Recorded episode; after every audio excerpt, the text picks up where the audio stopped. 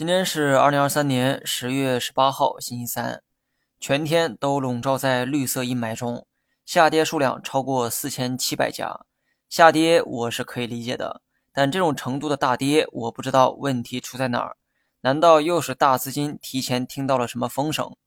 算了，作为散户拼消息啊，没有任何优势，研究这些东西纯属浪费时间。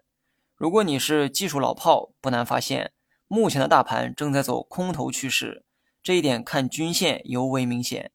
注意哈，我说的是趋势，而不是涨跌。我呢一再强调，一两天的涨跌很难改变趋势的方向。既然市场选择了朝下的方向，那么这个趋势大概率会持续一段时间。即便短期有一两天的上涨出现，也很难改变整体下行的趋势。如今的趋势呢，也并非一两天所形成。前期横盘横了一个月，最终选择了向下变盘。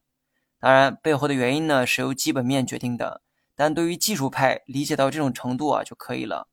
长线走势我依旧乐观看待，看长做长，短期下跌是好事儿；看短做短，短期上涨是好事儿。